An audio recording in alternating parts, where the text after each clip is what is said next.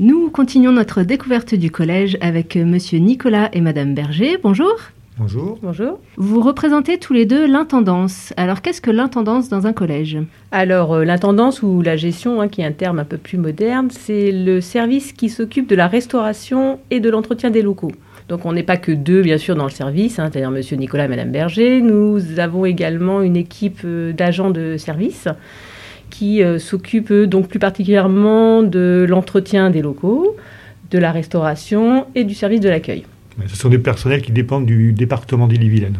Très bien, donc un peu plus concrètement, à quelles occasions les élèves ou leurs parents devront-ils s'adresser à vous? En début d'année, les élèves viennent principalement au service de gestion pour les dossiers de demande de bourse nationale et également quand il y a des problèmes de carte d'accès au self. Bon, ils peuvent venir également nous voir aussi pour acheter des repas s'ils ne mangent pas de façon régulière à la cantine, s'ils sont ce qu'on appelle externes.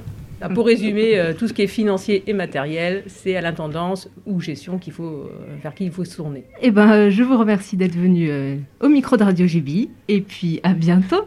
À bientôt. bientôt.